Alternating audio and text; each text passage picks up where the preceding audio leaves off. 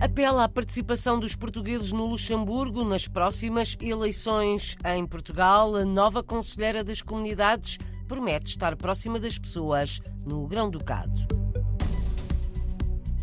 Nos Estados Unidos, outra nova conselheira em Providence, Boston e New Bedford também quer uma maior participação eleitoral dos portugueses.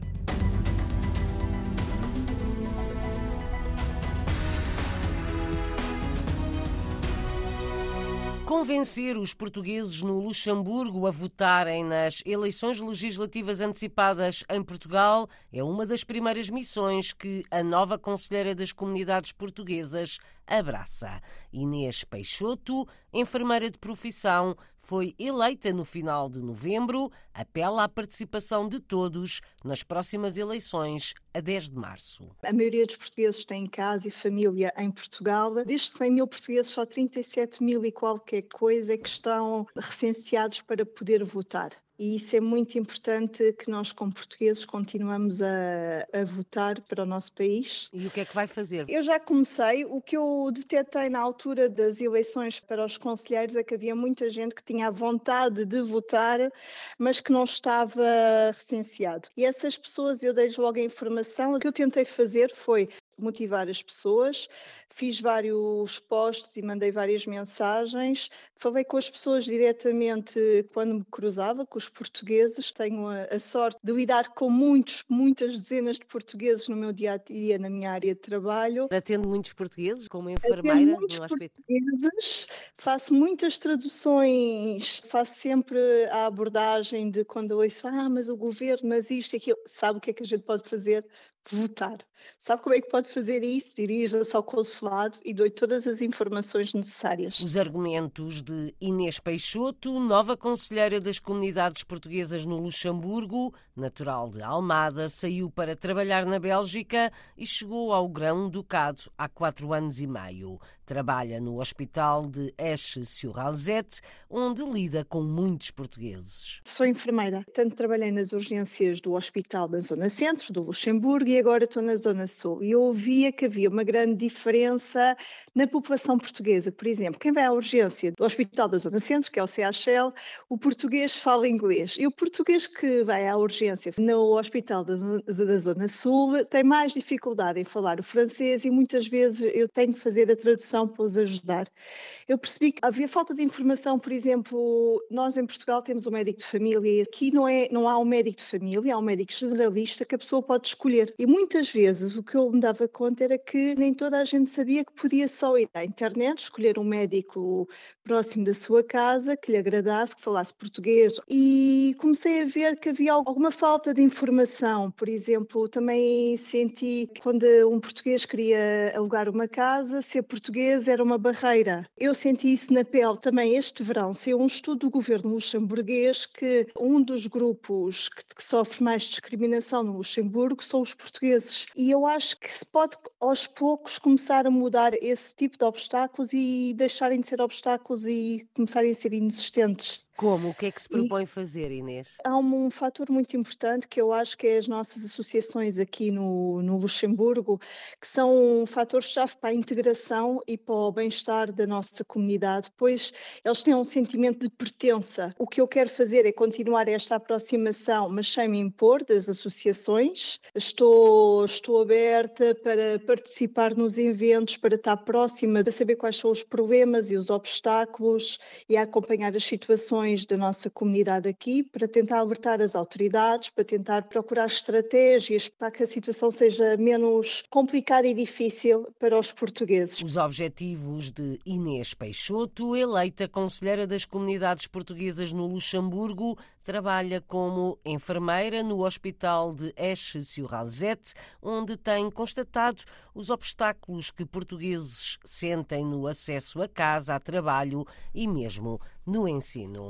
Nos Estados Unidos, Márcia Souza da Ponte também se estreia como conselheira das comunidades portuguesas, foi eleita por Providence, Boston e New Bedford.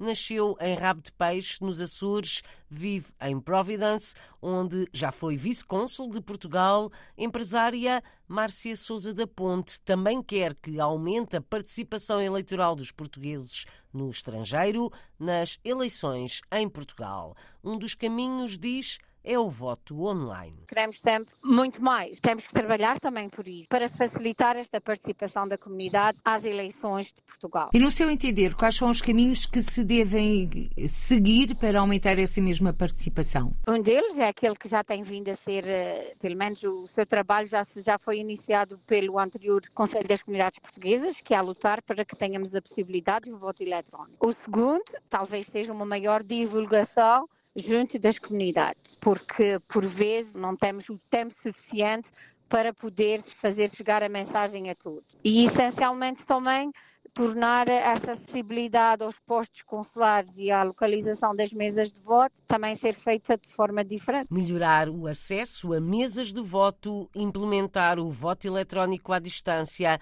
e divulgar melhor as eleições portuguesas são estratégias defendidas pela nova Conselheira das Comunidades em Providence, Boston e New Bedford, entrevistada pela jornalista Paula Machado, da RDP Internacional.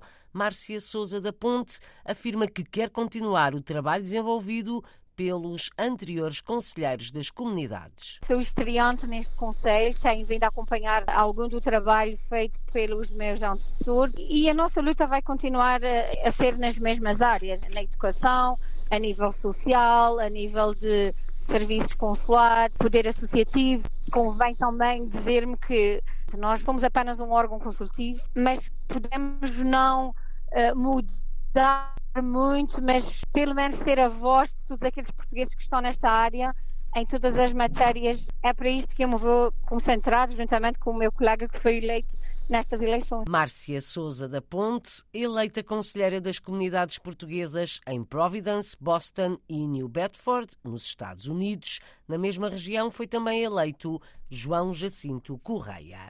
Açores em Cores é um livro assinado por Igor Lopes, escritor e jornalista luso-brasileiro. Obra apresentada hoje na Casa dos Açores, na Madeira, o autor explica que o livro quer dar a conhecer o arquipélago açoriano a imigrantes e lusodescendentes. É uma mensagem para a diáspora açoriana os Açores-descendentes espalhados por todo o mundo, de que existe um arquipélago lindíssimo, com uma pujança econômica, com pujança cultural, que precisa ser mostrado e também valorizado. Há muitos açorianos que vivem espalhados pelo mundo, Açores-descendentes, que ou não voltaram mais ao arquipélago depois que migraram, né, ou que sequer conhecem a terra dos seus antepassados. Então o livro é um, foi feito no formato livro-reportagem, foram entrevistadas várias lideranças do arquipélago açoriano que explicaram por que, os Açores é bom para se viver, para se morar, para se estudar, para se investir. Né? Há entrevistas muito interessantes que mostram um arquipélago que tem tudo menos o contexto insular como fator de isolamento. Luso-descendente, luso-brasileiro, Igor Lopes quer mostrar os Açores à diáspora com o livro que apresenta por estes dias, Açores em Cores.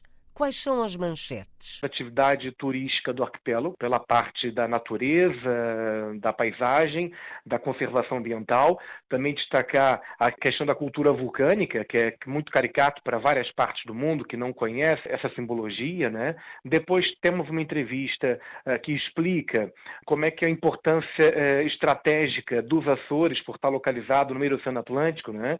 do ponto de vista também militar, estratégico.